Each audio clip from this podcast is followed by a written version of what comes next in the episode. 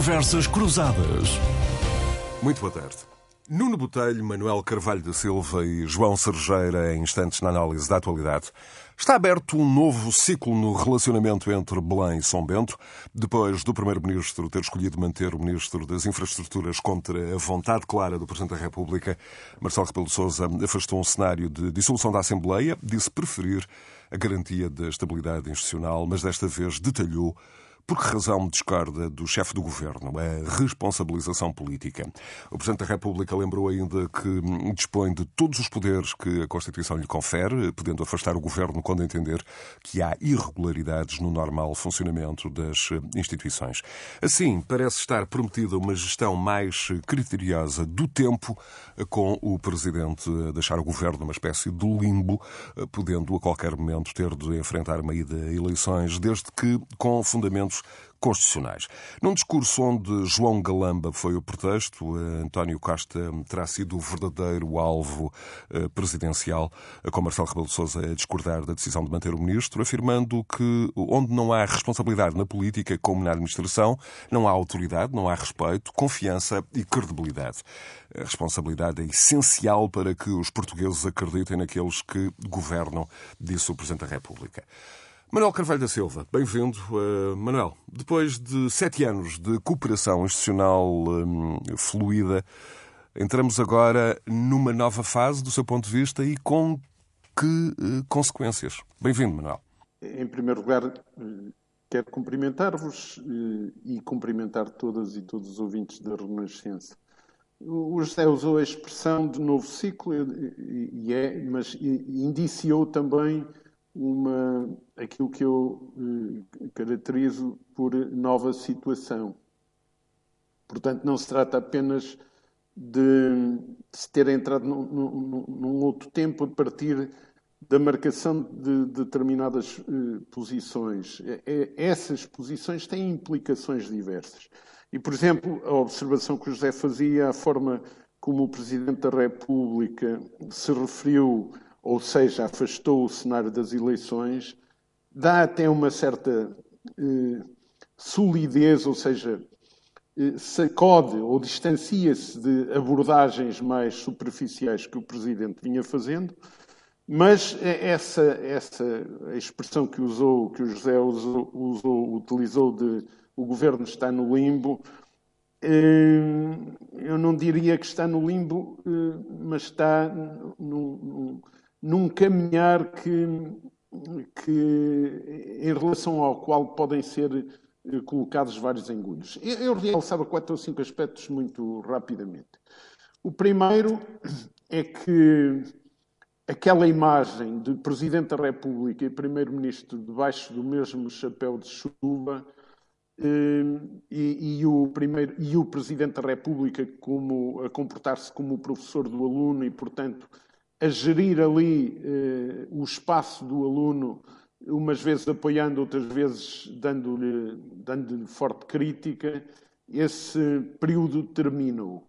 E entra-se num, num, tempo e, e, e em condições de um jogo ainda absolutamente indeterminado. Eu direi que, e este é um segundo aspecto, no confronto do momento, me parece que o Primeiro-Ministro marcou pontos ao afirmar ganho no seu espaço de ação e eh, até eh, possibilidade de um novo fôlego, mas, mas há diversos fatores que vão ser condicionantes. Desde logo, qual vai ser a dinâmica da comissão do inquérito. E, portanto, o, o governo e o Galamba, que é aqui a peça no imediato, o elemento do governo mais sob, sob fogo, vão eh, caminhando no imediato e eh, face à opção que o Primeiro-Ministro tomou, mas eh, é uma interrogação ainda aquilo que pode vir a público. Desde logo, eh, quando o, o, assessor que foi despedido eh, começar a colocar algumas questões sobre a mesa. Não, não se imagina o que é que vai ser dito. Por outro lado, conteúdos que já vinham de trás e que podem ser aprofundados eh, com novos conteúdos perante eh, a Comissão. E depois, como é que vão caminhar, como é que o governo vai caminhar eh, face ao fim da comissão? O que é que o primeiro-ministro tem na manga para, para apresentar? Estes são alguns aspectos, e, e, quando falamos de uma nova situação, nós, no passado, do meu ponto de vista, a situação que esteve mais próxima foi a relação de, de Aníbal Cavaco Silva, enquanto Primeiro-Ministro, com o Presidente Soares, mas nunca chegou ao ponto de uma afirmação de, de discordância, confronto público com esta dimensão.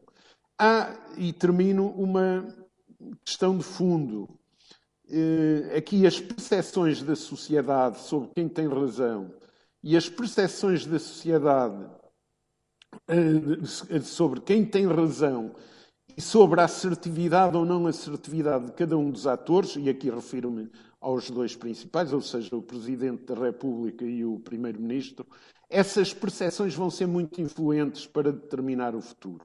E a outra componente é a capacidade eh, que se tornar a visibilidade ou não de capacidade de, de resposta aos problemas concretos das pessoas.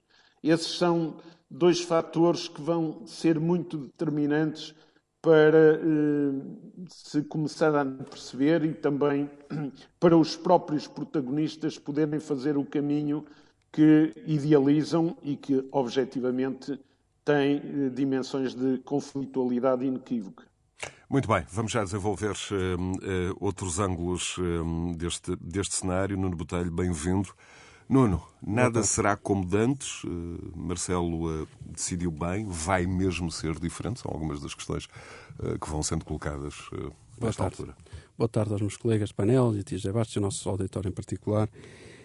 Sim, eu, eu começo por dizer que a nós eh, que estamos aqui, torna-se cada vez mais complicado comentar este tipo de, de, de, de, questões, porque de facto são questões muito novas e questões aos quais nós de facto não estamos habituados. Tenho que dizer, começar por dizer isso.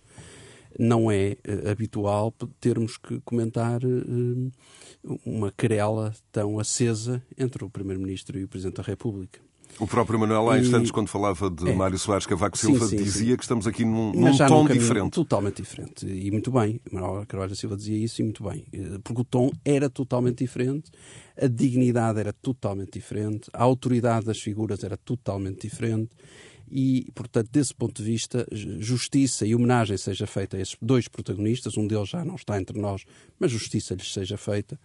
Eh, eram outras personagens, eram outras figuras e, de facto, os portugueses tinham, de facto, outro, outros protagonistas à frente do país. E, portanto, dito isto, e começando por dizer isto, porque eu acho que deve ser dito, eh, eu acho também que deve ser dito que os portugueses são quem mais está a perder no meio disto tudo. E isto também não tem sido dito.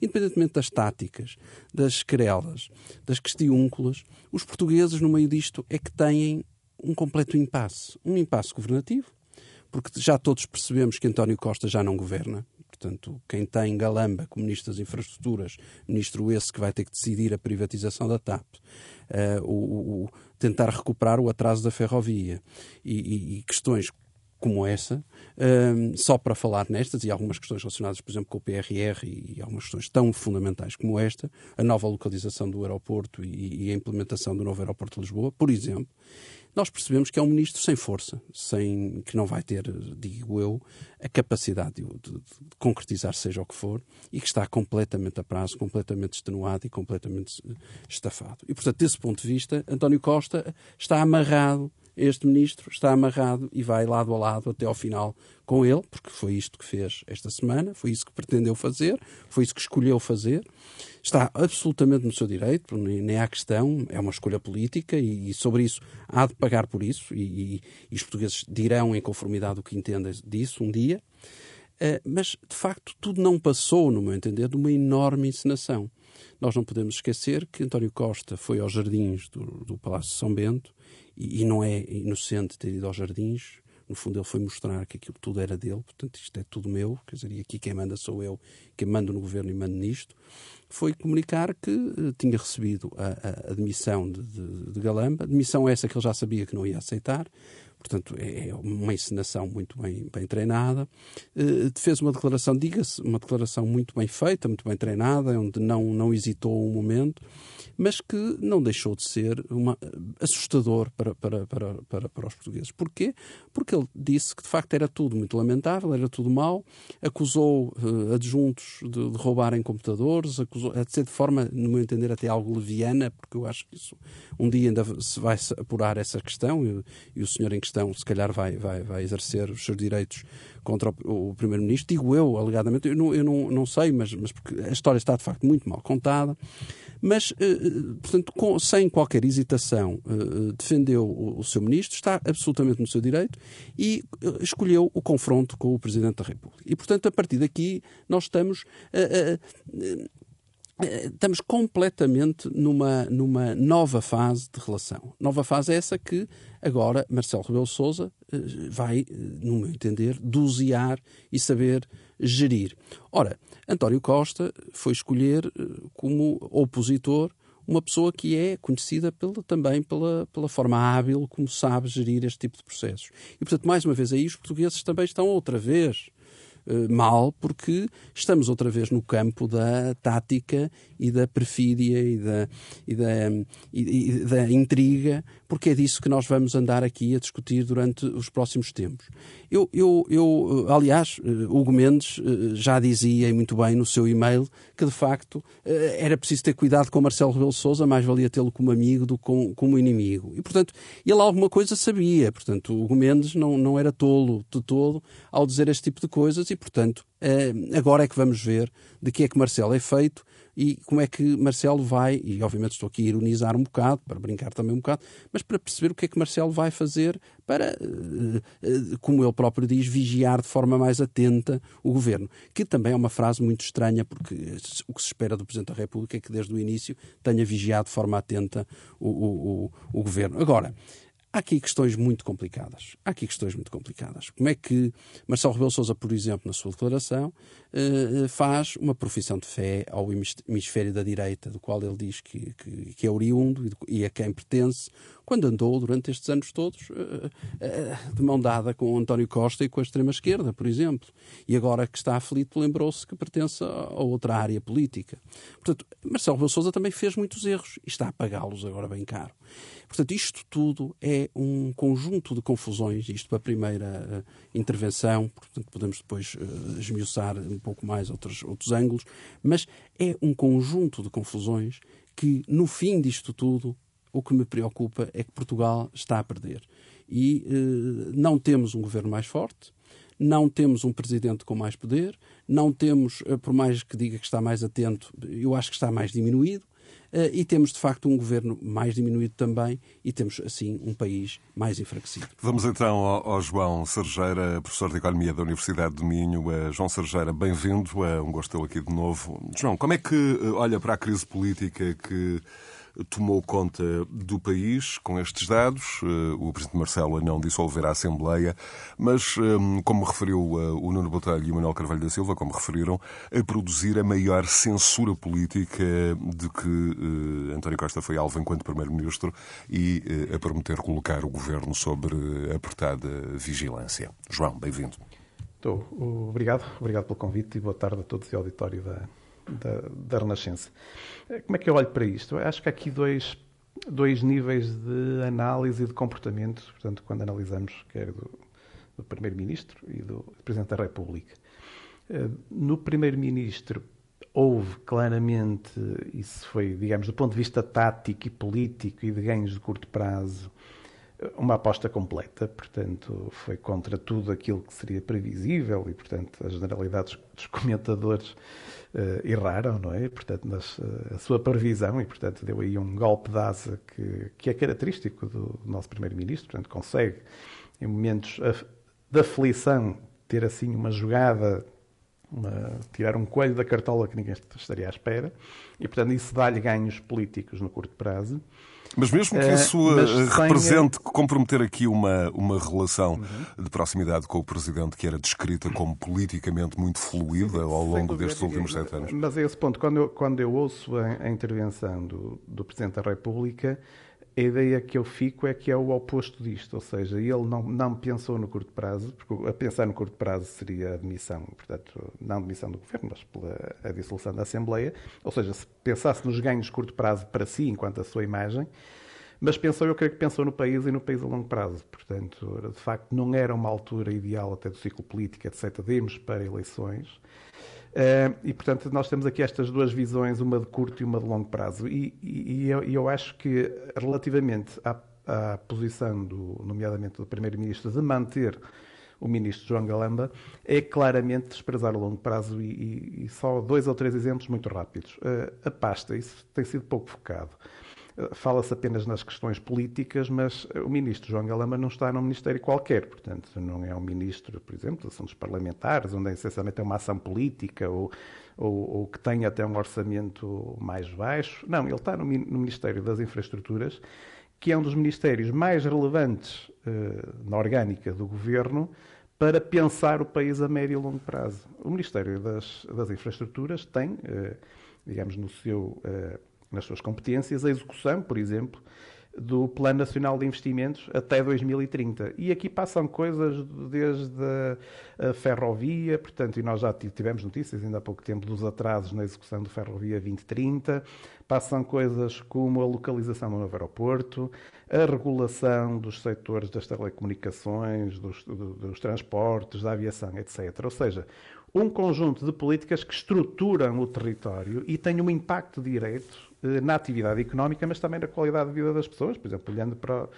para, para os transportes urbanos, que é um, que é um exemplo muito, muito simples. Uh, e que ora, toca no, no é cotidiano é dos, das pessoas, justamente. Desta forma assim diminuído, como é que ele vai ter, uh, já, já não digo capacidade política, mas capacidade técnica e de decisão, porque ele tem, este tipo, é um, é um ministério onde os interlocutores, do, portanto, quem, quem está do outro lado, regra geral, são pessoas com poder, portanto, são empresas, são entidades que têm um peso grande na economia, são grandes construtoras, são, são operadoras de, de transportes, de infraestruturas, etc. Portanto, há aqui um conjunto de interesses uh, que colidem muitas vezes com o interesse público e por isso é que há reguladoras e como é que o ministro, que agora está diminuído na sua capacidade, se quisermos, de negociação, pode gerir estes dossiês que são fundamentais para aquilo que queremos no país para os próximos 10, 20 anos?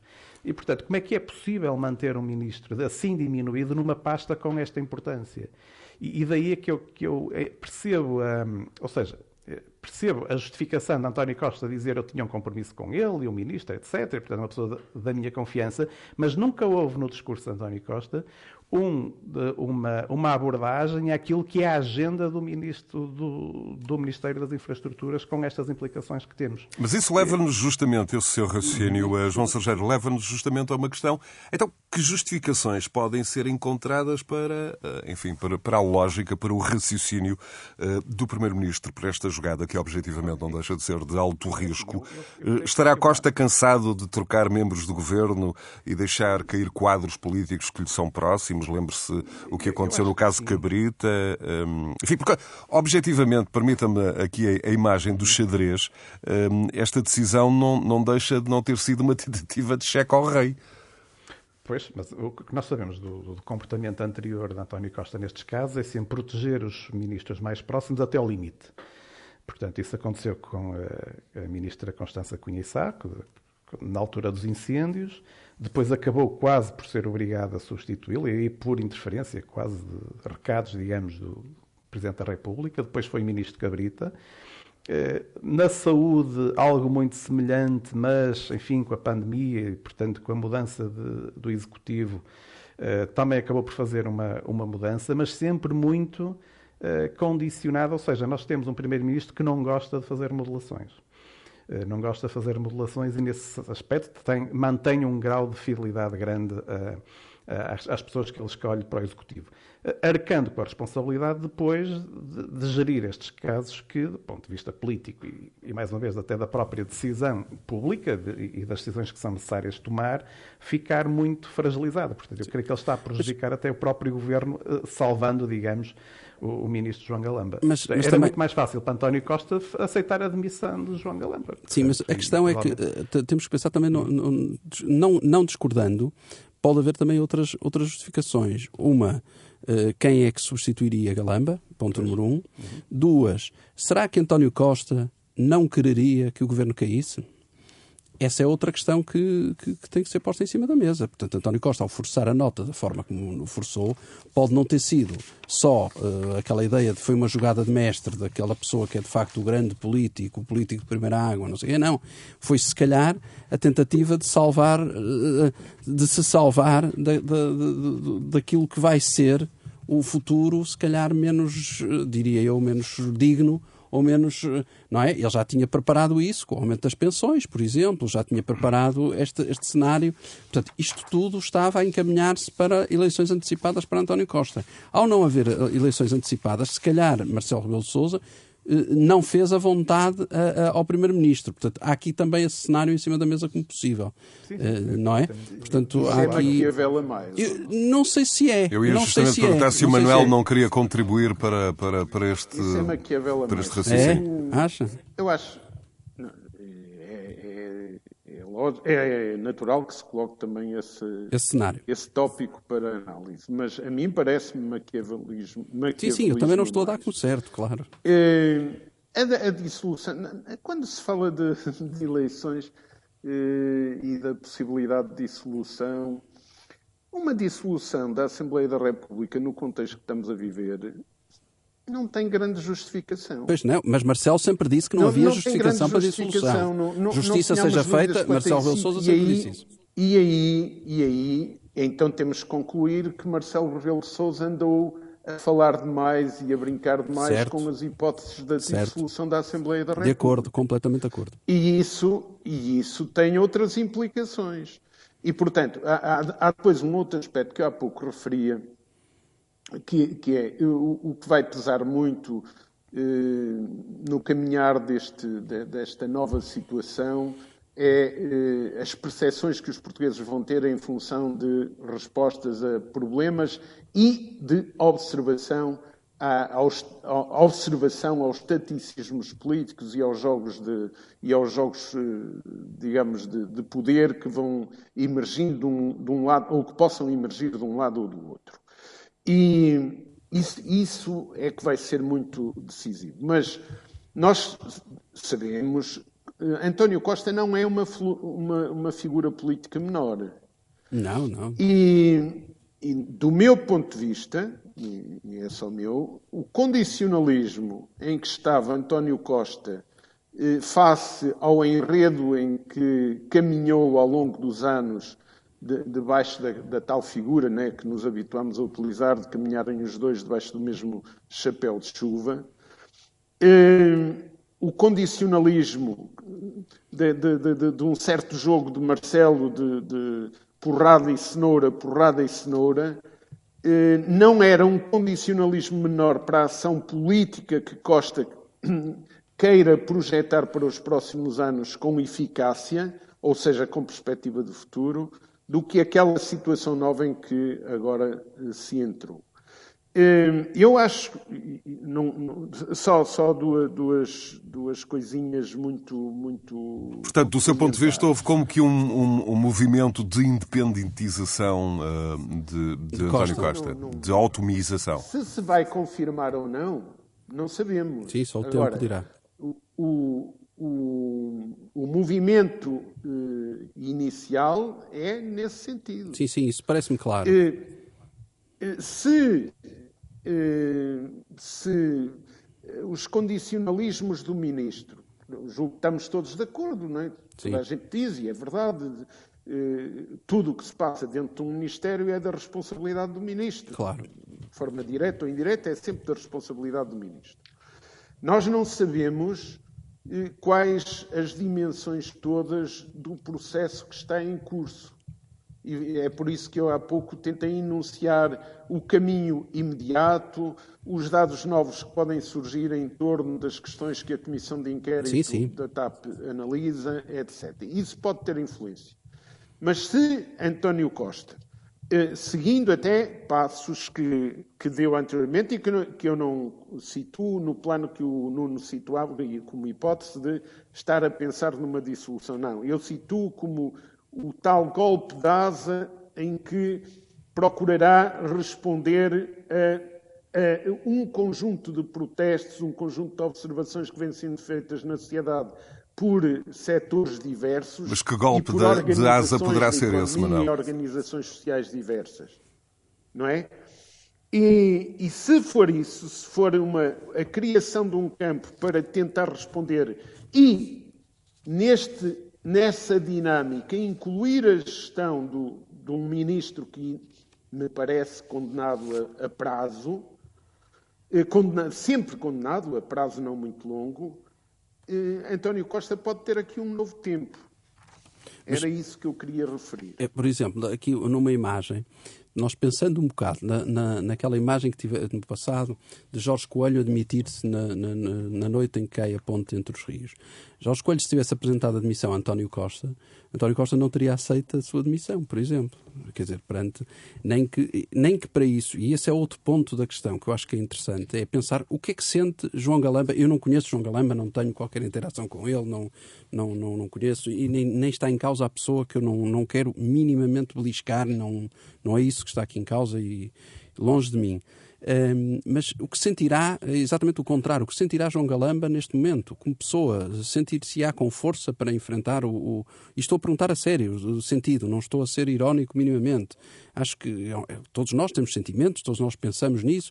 Sentir-se-á com força para enfrentar isso, sentir-se-á capaz. Não será, não será uh, pedir demais a uma pessoa que apresentou admissão e escreveu no comunicado que, que de facto estava eh, feito um sobressalto cívico, uh, uh, portanto, já não sei as palavras exatas, mas que não estavam reunidas as condições para continuar e pedir-lhe que continue. Portanto, não sei, não sei até que ponto é que isto é. é ele próprio, no comunicado, reconhece, reconhece, que a percepção pública é apontava no sentido da inexistência de condições. Isso, isso é correto? Sim.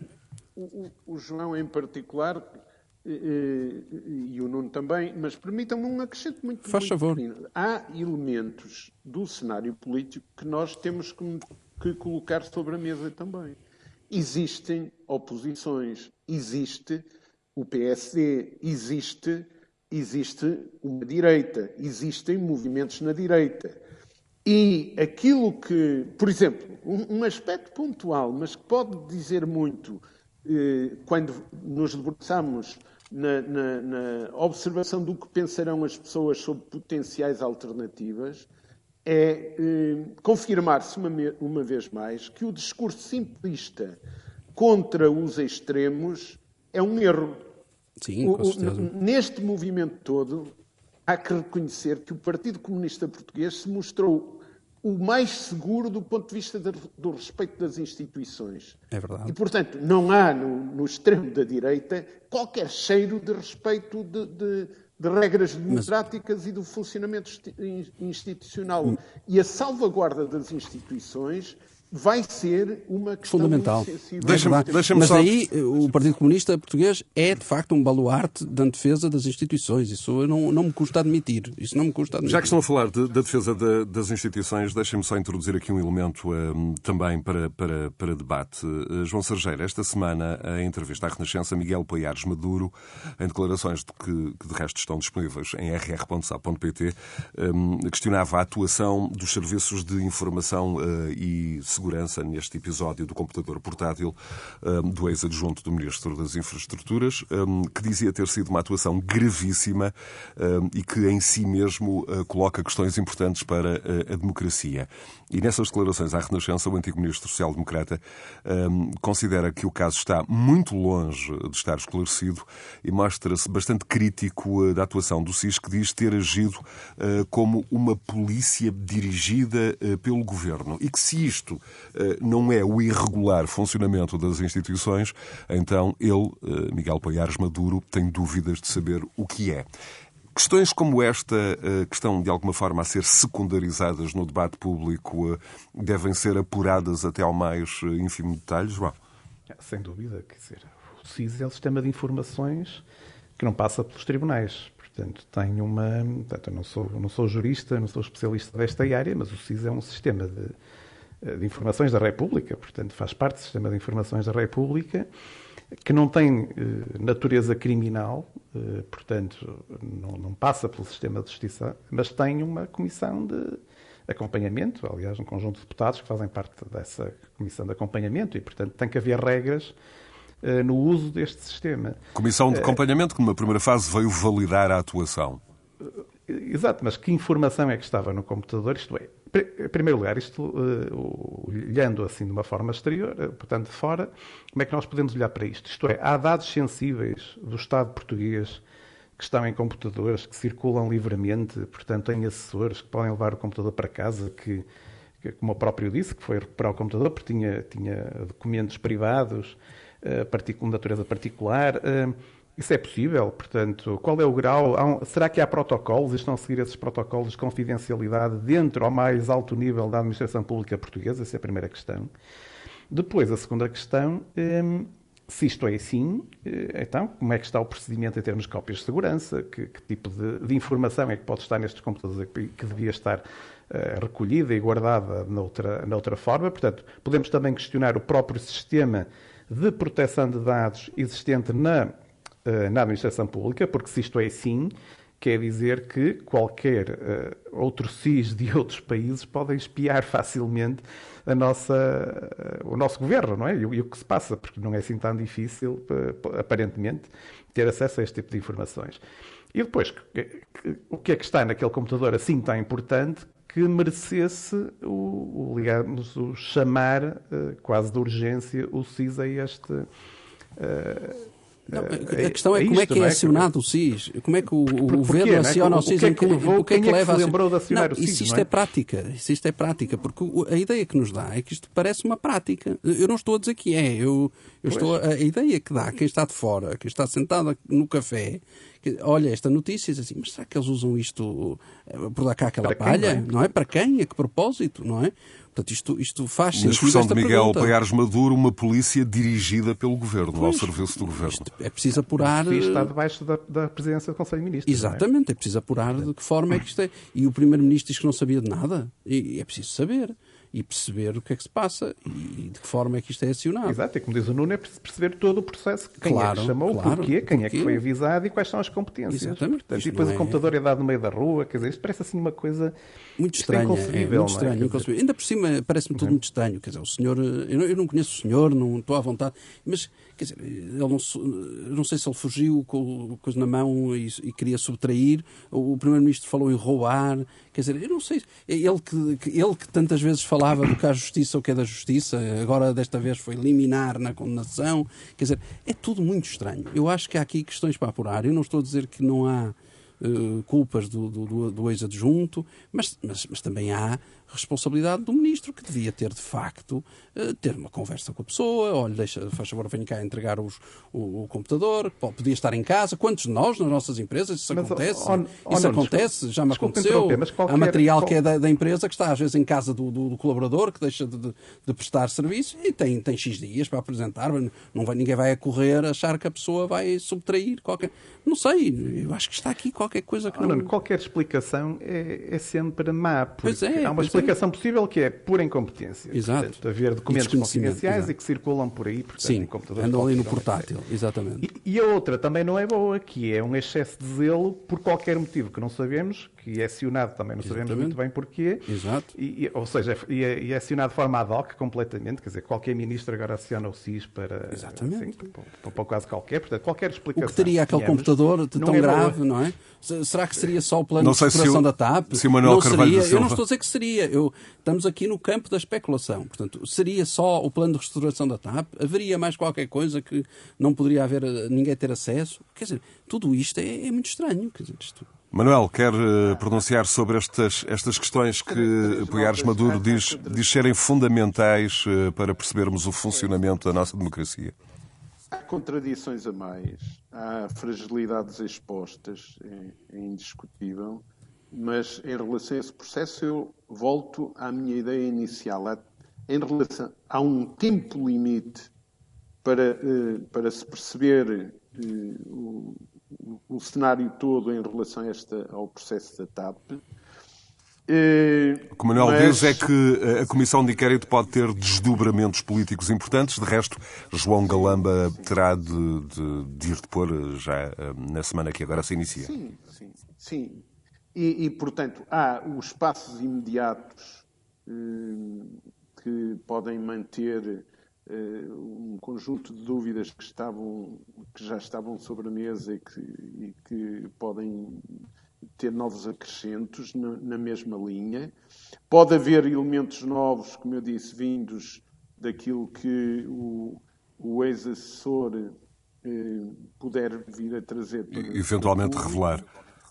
Sim. E depois há a fase final do, da comissão de inquérito e das implicações políticas globais, e, e aí entra a, eh, a dimensão toda das, das, da, da, da, das decisões que o Primeiro-Ministro, do ponto de vista mais global, terá que assumir para, para que o Governo... O Manuel, o Manuel há pouco falou em golpe de asa, mas, mas não concretizou. Um, não estava a pensar em, nenhum, em nenhuma ação em particular? Não, o, o, o golpe de asa, a expressão do movimento inicial é aquilo que se passou na resposta do Primeiro-Ministro ao Presidente da República. A resposta entre aspas, né? a forma como reagiu. Ou não aceitar a admissão, Agora, fundo, não é? a concretização do golpe de asa transformado na capacidade para responder aos problemas portugueses pois. é uma... Muito bem. É, é, é toda uma, Manuel, é uma dúvida. É olhando mas, para... Mas deixa, eu ia só fazer um acrescento muito pequenino, porque o, o Nuno Botelho, mais uma vez, usou a expressão de, dos colaboradores. O Primeiro-Ministro também fala colaboradores abaixo, colaboradores acima. Eu digo no mundo do trabalho, epá, não chamem colaboradores aos trabalhadores, porque nós precisamos mesmo de trabalhadores conscientes do seu quadro de direitos e deveres. E até neste caso, o que nós temos são assessores e os quadros de direitos e deveres dos assessores também deviam estar claros. Este processo também mostra isto. É um operário depois, do Ministério das Infraestruturas. Não, não deixemos de fora, eh, porque, porque é um elemento muito importante para ver a evolução, o que é que se vai passar à direita. A direita está sem programa. A reação, não reação do PSD é uma coisa curiosa, não é?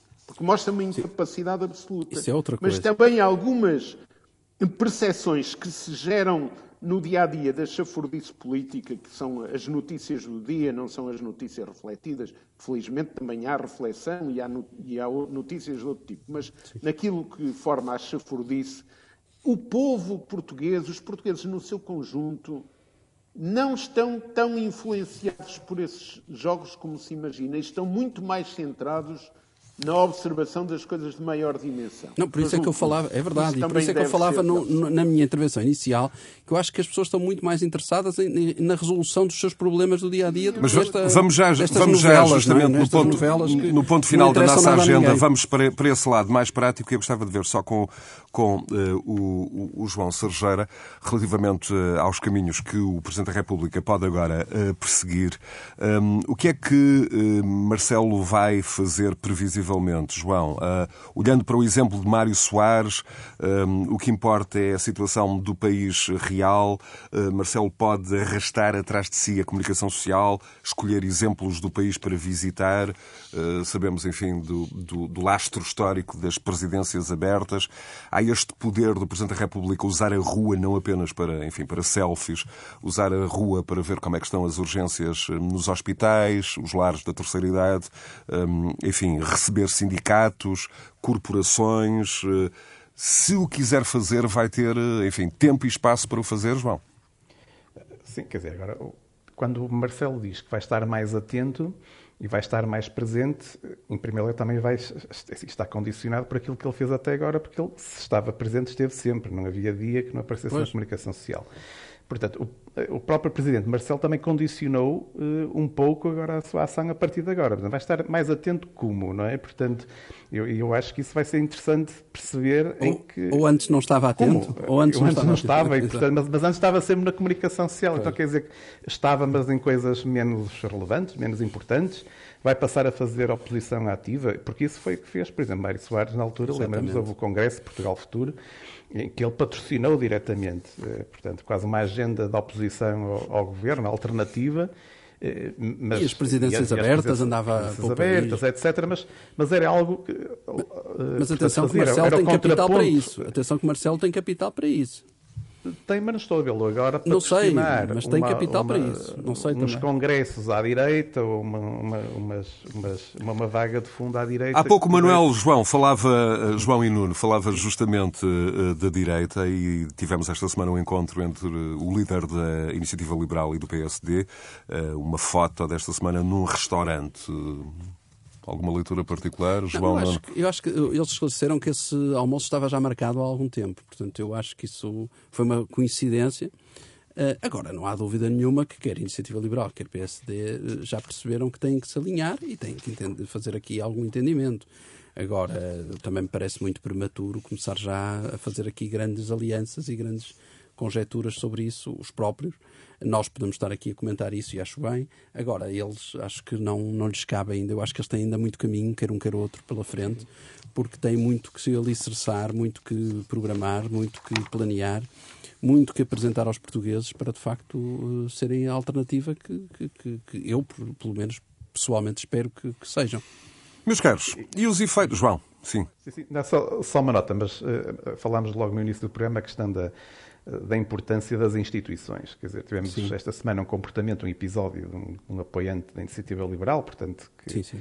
Eh, foi ao Parlamento completamente a, a desrespeitar o que é o Parlamento e, um, e conduzido por um, por um deputado. Claro. Portanto, ou sem, seja, sem noção nenhuma isto, de onde estava, não é? Exatamente, e é isto que não se pode. Ou seja, claro isso já existe no governo, aparentemente já existe no governo alguma desconsideração pelo cargo claro. que, que, as pessoas representam, mas as instituições estão para além das pessoas. Tem, Portanto, que, tem que se fazer os Estados vão embora, os, os ministros vão sair, mas as instituições existem e existem e devem permanecer, porque aquilo permanece no tempo. Claro. E esse respeito, alguma imaturidade de alguns destes partidos mais jovens. Muito bem. É, é verdade. Meus caros, uh, nos minutos que nos faltam, uh, os efeitos da crise na economia, se é que os há, uh, enfim, a estabilidade política não é propriamente um bem absoluto, mas deve ser usada para, para cumprir os objetivos que, de que a economia eh, precisa. E desta semana temos eh, eh, indicadores económicos muito positivos com uma aparente também ausência de, de, de influência de uma governação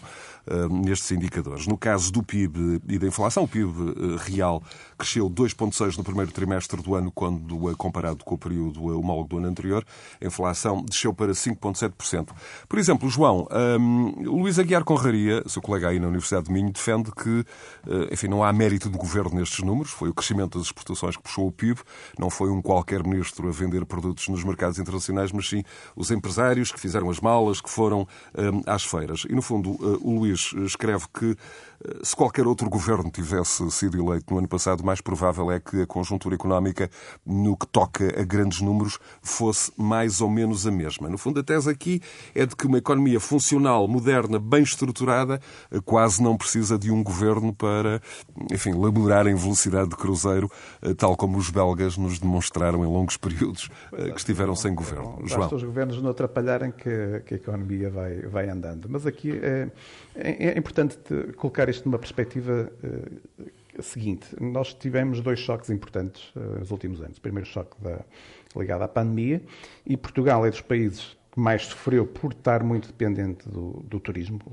Todos os países do sul da Europa mais dependentes do turismo, Portugal, Espanha, Grécia também, foram dos dentro da Europa que sofreram mais com a pandemia e, portanto, onde o PIB caiu de forma mais expressiva. No primeiro trimestre de 2021 ainda tivemos uma queda de quase 5% em termos homólogos. E, depois, eh, a recuperação também um pouco mais lenta e, e que se dá um pouco mais tarde.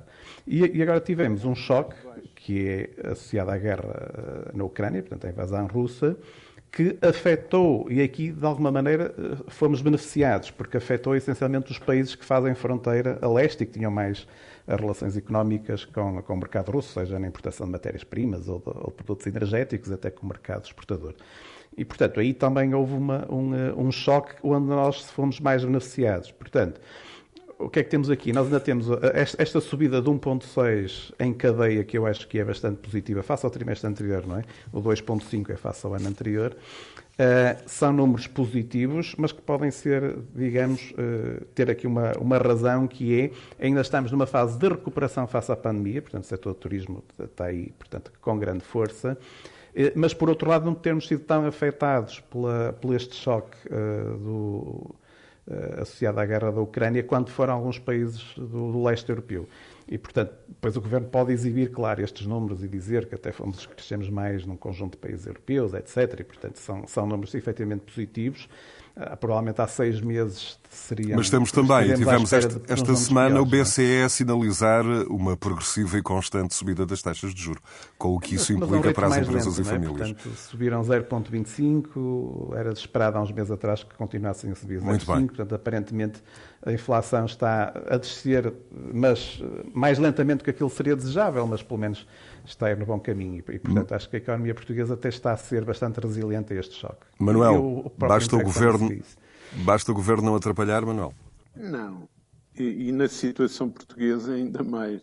Senão, eh, eu percebo a afirmação do, eh, que foi referida, eh, mas se isso se aplicasse também quando, quando as coisas correm mal, também se tinha que dizer que o governo não no, que, que, não era da responsabilidade do governo. Eh, primeiro, eh, eu acompanho a reflexão do, do João Sergeira em relação a cautelas que é preciso na leitura dos números, porque eh, os impactos da pandemia em dois, no, no, final de 2021 eh, ainda eram fortes e, e, e em 22 eh, também, portanto, é, é, é, preciso, é preciso cuidados nas comparações.